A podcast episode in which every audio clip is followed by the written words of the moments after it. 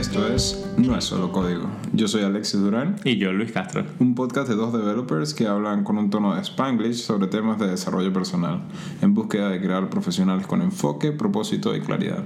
En el episodio de hoy vamos a estar hablando sobre code review tips o algunos de los consejos que podemos dar para ser mejores code reviewers o algo así. Eh, es así, es así. Yo tengo como varias opiniones sobre code reviews y no sé, como el tipo de diferentes cosas que te sucede cuando haces un code review. No sé si te ha pasado que te tocan esos code reviews masivos de 124 archivos modificados. No, sí, total. De hecho, tengo que decir que cuando, cuando comenzamos a, decir que, que, íbamos a estar hablando de esto, eh, una de, de, de mis pensamientos fue como que qué tan diferente pudiera ser las cosas, ¿no? Y, bueno, lo interesante también del episodio es ver qué tan diferente puedo hacer las cosas y darme cuenta qué es lo que hay, qué, qué, son los otros escenarios, qué son los otros contextos que suceden. Y también a través de ese journey hago este comentario porque me di cuenta que también es un papel de, eh, de, de, dos caras, ¿no? O sea, es un tema que, que, tienes que verlo necesariamente de dos lados, porque no solamente es el reviewer, sino también el autor del pull request los que van a, a contribuir a que, a que el feedback sea meaningful, pues. Una de las cosas que deberíamos hacer es como poner algo de, no sé, como contexto en cuanto o cómo estamos haciendo nosotros los code reviews en este momento. ¿Cómo es la estructura de code reviews de nuestras empresas, creo yo? Ok, este...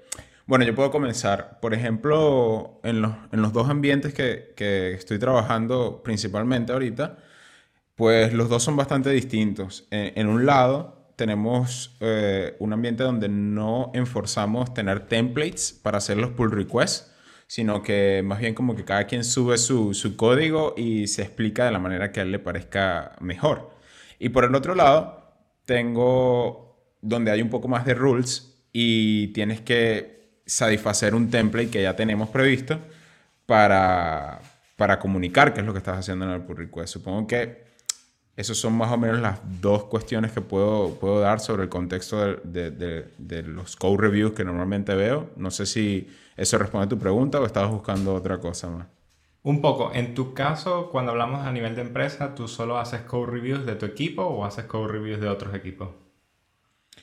No, en mi caso solamente es de mi equipo y, y en los dos ambientes eh, hago code reviews solamente de código en el que yo estoy involved. Eh, creo que esa, ese otro, otro layer de hacer code review sobre cosas en las que no estoy activamente participando no es algo que vivo el día a día. Vale, entonces en ese caso podemos hablar también de mi ejemplo, porque mi ejemplo es como... Mm, no solo hago code reviews de mi equipo, sino que hago code reviews de otro de los equipos que está trabajando cercanamente a nosotros en la aplicación pero también hago code reviews en cosas de la web y cosas que tienen que ver con el backend como tal, dependiendo del de, eh, escenario. Oye, está buenísimo, ¿no? Ahora, vamos, justo antes de entrar a esas recomendaciones, vamos a no pasar por alto lo, básico, ¿no? ¿Por qué deberíamos preocuparnos por, este tema? Suponemos, vamos a asumir que como junior developer, como nuevo equipo, como, como, como líder, ¿por qué deberíamos preocuparnos por este tópico? Porque somos humanos. no, no, en general es porque en realidad somos humanos, nos equivocamos. Si una persona más o más de una sola persona ve nuestro código, podemos tener la posibilidad de poder revisarlo, entender y ver el contexto y decir, hey, eh, puede ser mejorado este tipo de cosas, puede haber algo que no está bien, que puede resultar en un error, o simplemente puede decir, hey, está súper bien y sí. Y es como esa confirmación extra de que el trabajo que estamos haciendo realmente vale la pena. Es correcto, es correcto. De hecho, también una de las cosas que me llamó la atención cuando quise indagar sobre el tema es que realmente se han hecho como estudios formales del tema del proceso de code review, ¿sabes? Y, y hay distintos tipos de métricas que, que señalan cuestiones de que, por ejemplo, cuando hay ambientes donde code review y es, es, bastante como, ¿cómo se dice? Como que hacen el enforce de que haya code review, es una, una señal muy clara de que mejora la calidad del código, de que hay más transparencia en, en función al knowledge, sharing, ¿no? y, y, pues evidentemente también es un, es un momento clave para, para, estar seguros que todos estamos sobre el mismo background de cómo escribimos las cosas, de cómo hacemos las cosas y mantener a todo el mundo, a todo el mundo en, en un relativo mismo nivel o quizás misma página, mejor dicho. Sí, sí, e incluso es como ese tipo de cosas cuando tienes un senior developer que está en cierto nivel y quieres a otras personas de más junior, más mid level eh, que evolucionen, pues es una de esas perspectivas interesantes que como senior developer puedes agregar al código de estas personas y tomarlo como una oportunidad de enseñanza. Claro, mentoring. Es una oportunidad excelente para, para, buscar hacer mentoring y para entender cómo mejorar communication skills y todo este tema. Entonces, pues sí, supongo que eso de alguna manera da un brief del, del why preocuparte por esto, sobre todo si también estás buscando la manera de pasar de junior a senior. Siempre uno de los skills que más se habla es el tema de comunicación y de mentoring.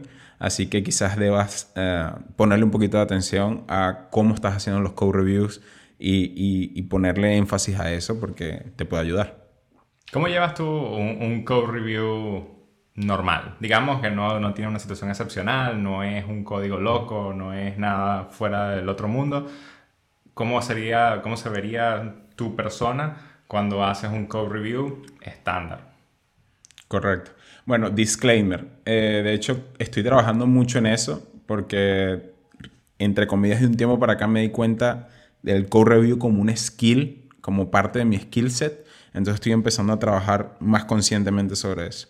La manera estándar en la que llevo es que, uno, como que no invierto brain power si el code review, si, si el pull request no, no pasa los primeros requirements de static analysis, o sea, que el formatting y que todo esté bien, que tenga test coverage y, y, pues que meet los requirements eh, mínimos. Normalmente me gusta que, o me gusta ponernos en la misma página con mi equipo, de que podamos tener, vamos a asumir que tú estás cambiando un botón de color. O sea, quiero ver un screenshot de ese botón de color. Si estás cambiando un flow, me gustaría ver un video de eso, o un GIF o lo que sea. Entonces, si, si ese baseline things no, no están en tu pull request, como que no termino de ponerle brain power. Sí, si todo el equipo obviamente está gris, ¿no?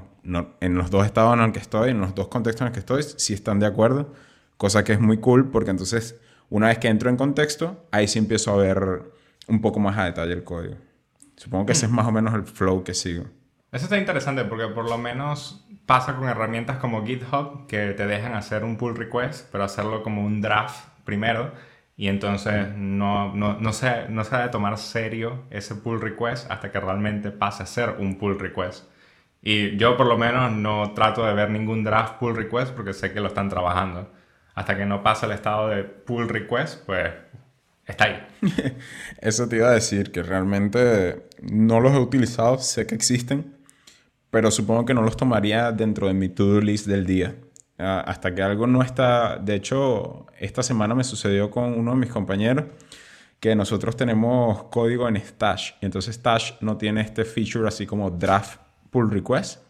Entonces sí le comenté de manera constructiva, evidentemente, como que al final como que lo que hace es crear noise, ¿no? Porque es como que si tuviera algo pendiente, pero resulta que todavía no está, no está completo, entonces es como que en qué momento le, le llego y si le doy approval, entonces quizás se le agreguen cambios que luego yo no había probado. Entonces es un tema como que no, no es demasiado productivo para todos, al menos en mi punto de vista. Sí, creo que en ese sentido GitHub es mucho más inteligente. Si añades código nuevo a un pull request que ya fue aprobado por otras personas, pues automáticamente le pide a esa persona que vuelva a reaprobar los nuevos cambios. Te muestra la diferencia entre archivos que ya viste y que no has visto, ese tipo de cosas. Entonces depende mucho de la herramienta. Ahora, pero entonces vamos, vamos entonces puntualmente del lado del, de la persona que hace el review, de la persona que hace el code review. Eh, ¿Cuál, ¿Cuál serían los approaches, los tips que pudieras dar tú? ¿Cuál, cuál, es, tu, cuál es tu mental process y, y qué tips pudieras ofrecer? Mm, yo utilizo como una especie de rutina. Como mi rutina es la primera hora del día o las primeras 30 minutos en realidad, porque a veces es, es mentira que duro una hora normalmente. Pero los primeros 30 minutos de mi día es revisar los pull requests que fueron realizados el día anterior para hacer, para que los revisen las personas en realidad y donde yo esté tagueado. Em, y después de ahí es revisar cada uno de los archivos, marcarlo como leído. Si tengo alguna pregunta, marco mis comentarios como con un título en el que le pongo por, en negritas, eh, esto es una pregunta y hago mi pregunta. Eh, si esto es un item que se necesita hacer una acción al respecto, le pongo actionable y qué se tiene que hacer. Eh, si tengo que hacer una sugerencia, igual utilizo un título que sea sugerencia y mi sugerencia. Y ese tipo de cosas son como los actionables, son comentarios que se tienen que hacer sí o sí, son cambios que yo estoy pidiendo. Y de hecho cuando escribo un actionable, marco el pull request como necesita ser trabajado o necesita cambios. Eh, cuando hago preguntas y cuando solo hago sugerencias, para mí ese tipo de cosas son opcionales. Son, eh, no estaría mal en mi opinión, pero si en tu opinión consideras que está bien como lo tienes en este momento, tampoco me quejo. Claro. Y a partir de ahí, eh, ya como a mitad de mi tarde, o sea, a mitad de mi final de día, eh, vuelvo a revisar pull requests a ver si hay alguno abierto y hago sugerencias o comentarios de nuevo, dependiendo de las respuestas que obtuve en los, en los pull requests de la mañana. O sea, que haces como dos vueltas ah, diarias sobre el trabajo que hay que revisar de, de tus compañeros al día. Sí, porque imagínate, si me llegara un correo, que me llegan, pero no los veo, los marco como en una carpeta donde Gmail los almacena y no me llega el comentario en, en las notificaciones de, oh, te ha llegado un nuevo comentario del pull request. Eh, normalmente reviso unos 4 a 6 pull requests por día en un día normal y, y, en un día donde hubo medio urgencias entre unos 10 y unos 14. Entonces, imagínate cuánto tiempo tendría que invertir de mi día si lo pongo como separado y ¿cuánta concentración perdería haciendo código normalmente? Pues? Sí, de hecho, ahorita que mencionas eso de, de, tiempo y la cantidad de veces que, que, se hacen estos code review entre las diferentes cuestiones que, que, encontré en función de estudios y ese tipo de cosas, pues me vine a enterar de que realmente dicen que, que, que sería entre 60 a 90 minutos máximo lo que pudieras mantener la concentración suficiente como para para hacer un, un, un, code review y dicen que son entre 200 hasta 400 líneas de código por, por bunch, ¿sabes? Como que, que, es lo que realmente puedes procesar de manera fructífera.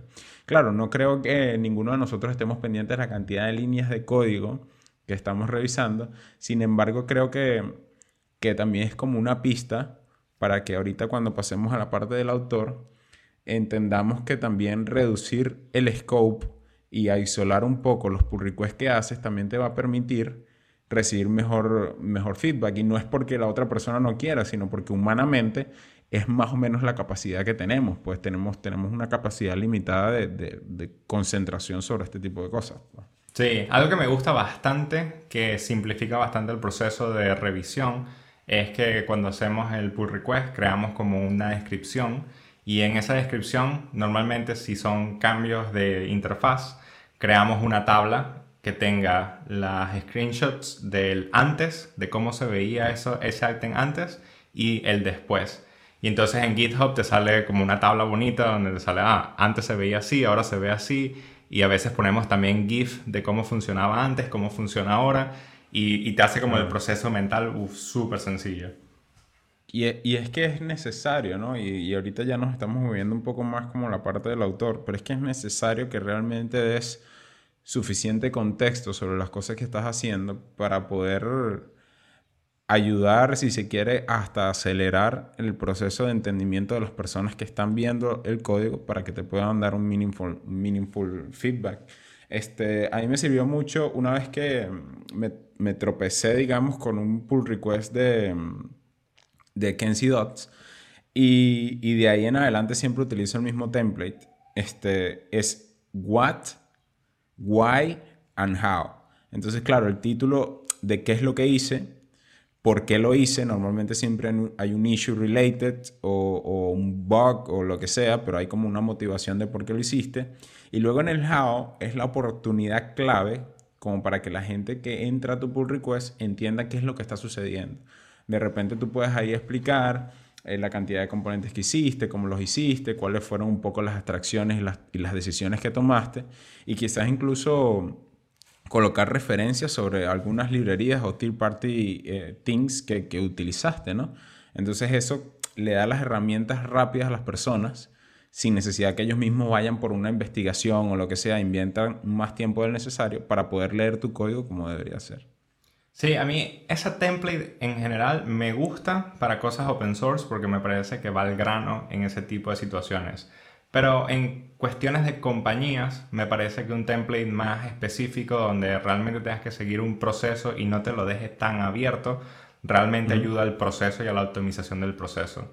Cuando estás trabajando en open source, no requieres que las cosas sucedan tan rápido como cuando trabajas en una compañía. ¿Y qué, qué crees?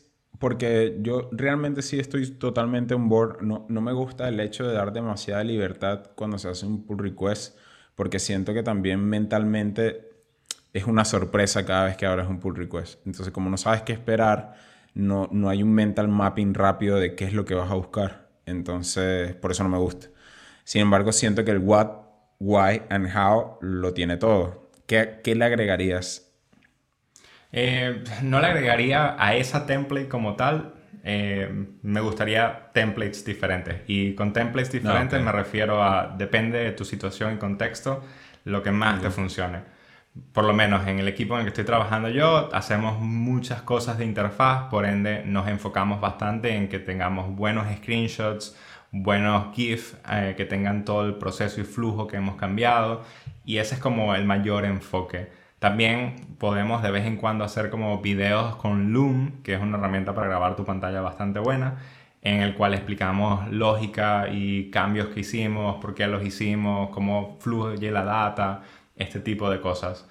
Pero no nos enfocamos tanto en escribir el texto, mientras que si ves equipos que se encargan más de la seguridad o equipos que se encargan más de cómo funcionan nuestros API, eh, sus, diagramas. Sí, son diagramas de flujo, eh, diferentes tablas con los cambios en las bases de datos, migraciones, por qué se hizo la migración y todo ese tipo de chequeos diferentes que se acoplan a la situación en la que están ellos.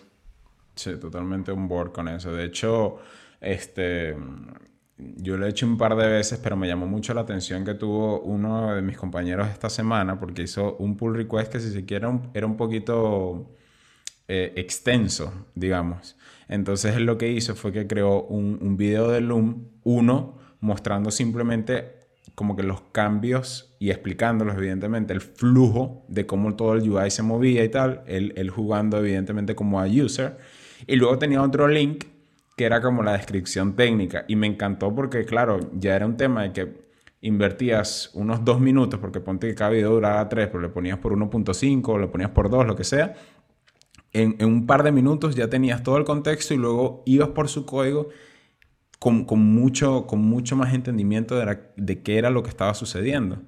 Entonces, claro, con esto no digo que siempre tengas que hacer un Loom video en todos tus pull requests, pero quizás valga la pena cuando, cuando tengas algo que es un poquito más complejo, ¿no? Sí, y eso es desde el punto de vista del autor. Como del espectador, la persona que está recibiendo este pull request para ser revisado, eh, que tenga el mínimo del template es lo ideal.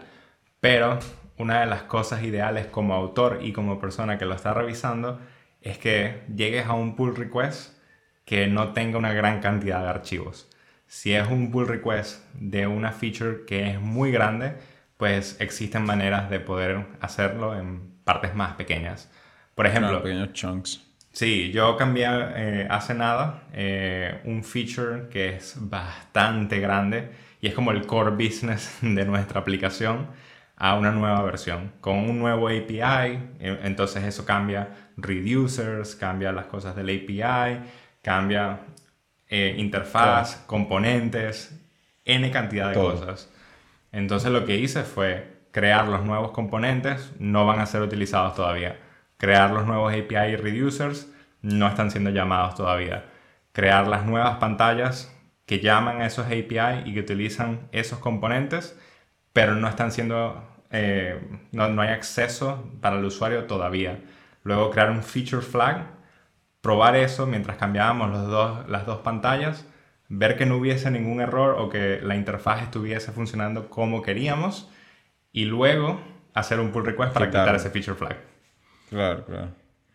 Evidentemente, siempre es esa responsabilidad de tratar de hacer las cosas como estamos diciendo, entendiendo que, que, hay una capacidad limitada de concentración, de que tus compañeros evidentemente necesitan mayor contexto posible, necesitan la misma agilidad que tú quieres tener en tu día, porque no quieres estar estancado con, con un code review por, no sé, una hora, tratando de entender qué es lo que está sucediendo, tratando de respetar ese brain power que todos tenemos en el día a día, ¿no?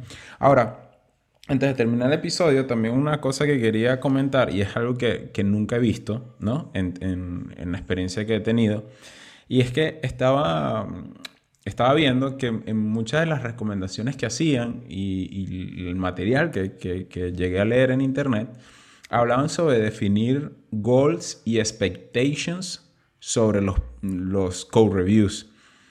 Y, y la verdad que se me hizo como que bastante obvio pero es algo que nunca he visto. Entonces ellos, de hecho, hablaban sobre, vamos a definir las, los expectations que tenemos sobre los code reviews, vamos a tener como métricas de qué es lo que, cómo, cómo está afectando nuestro proceso de, de code review. De hecho, tenían como que defect rate, defect count, números de bugs injected. Entonces todo como que lo medían y iban tratando de optimizar el proceso de code review. Y creo que es algo que nunca he visto en práctica pero que quizás valga la pena. No sé si tú lo hayas visto y, qué, qué, pensamiento tienes en función a eso. Sí, ese es un tipo de herramienta más utilizada por el liderazgo. Eh, yo, por ejemplo, lo hacía bastante manual eh, cuando trabajábamos en la misma empresa, de ver cuántos code reviews han sido efectivos, cuántos introdujeron bugs, este tipo de cosas, pero era algo que llevaba manual porque la herramienta no me ofrecía algo para poder yo llevar eso de manera automatizada. Eh, en la empresa en la que estoy actualmente sí se lleva de manera automatizada y es una métrica de la cual estamos pendientes por equipo. Entonces, mm, eso te ayuda como a determinar eh, qué ingenieros han tenido o mayor dificultad introduciendo nuevo código o cambiando código ya existente y dónde, dónde hay áreas de mejora. ¿Y crees que en este momento pudieras preguntarle a tus compañeros de equipos cuáles son sus expectativas en función al, code review y todos te responderían de manera unificada? Creo que sí me responderían de manera unificada en un punto y quizás habrían varios puntos diferentes aparte de ese. Y el único punto donde se sumaría todo sería porque quisiera escuchar la opinión de personas que saben más que yo. Y ese es como el punto que tienen bastante en común porque trabajo en un equipo donde hay muchos junior developers. Ahora, pero, pero es como que una opinión, pero opinión en base a qué? A, performance del código, a... Eh, o sea, y, yo aquí diciendo cantidad de cosas, ¿no? Eh, no sé, static things de tu, de tu código, es el tipo de approach que tomaste, no sé, abstracciones, o sea, opinión en función a qué. Y, lo hago con tanto énfasis porque también me gustaría como que quedara en la mente de todos que realmente veamos cuáles son nuestras expectativas cuando, cuando esperamos que alguien nos, nos dé feedback sobre nuestro código. Realmente quizás si estamos frustrados por el tipo de feedback que estamos teniendo, quizás no somos claros con las expectativas que, tenemos. Quizás hasta nosotros mismos no entendemos qué era lo que estamos pasando. Sí, capaz incluso es simplemente un step que sabes que está ahí porque siempre estuvo, pero no entiendes realmente su, significado dentro del trabajo que tú estás haciendo. Sí, yo lo veo como, tiene que ser por contexto del pull request. Eh, algo que me ha pasado bastante en la última semana es personas que escriben un método que ya existe y por alguna razón no lo buscaron, le pusieron el mismo nombre que el método que ya existe y es como el code review que eh, ya existe un método que hace esto. Bueno, pero es positivo, ¿no? Por lo menos tienen un estándar base de cómo hacer la, la función y, nombrar las cosas. Es como que, oh, bueno, sí, era así, pero ya está. sí, sí, pues tal cual. Supongo que, supongo que es todo. Espero que también les quede en la mente eh, conceptualizar el hecho de que es un skill que tenemos que trabajar todos como ingenieros y que debemos también aportar desde el lado como autores hasta, hasta como reviewers, evidentemente. No sé si tú quieres agregar algo más. No tengan miedo en hacer un pull request grande. Cuando decimos ese tipo de cosas de no se debe hacer, no quiere decir que haya excepciones a la regla. Y tampoco tengan miedo a recibir feedback. El feedback en los pull requests siempre es para mejor. La mayoría de la gente no lo hace para eh, decir cosas que están mal o cosas que, oh, no, no, no, eres horrible haciendo esto. No, la intención es siempre hacer lo mejor posible para que todos crezcamos como equipo. Así es. Nos vemos en el próximo capítulo.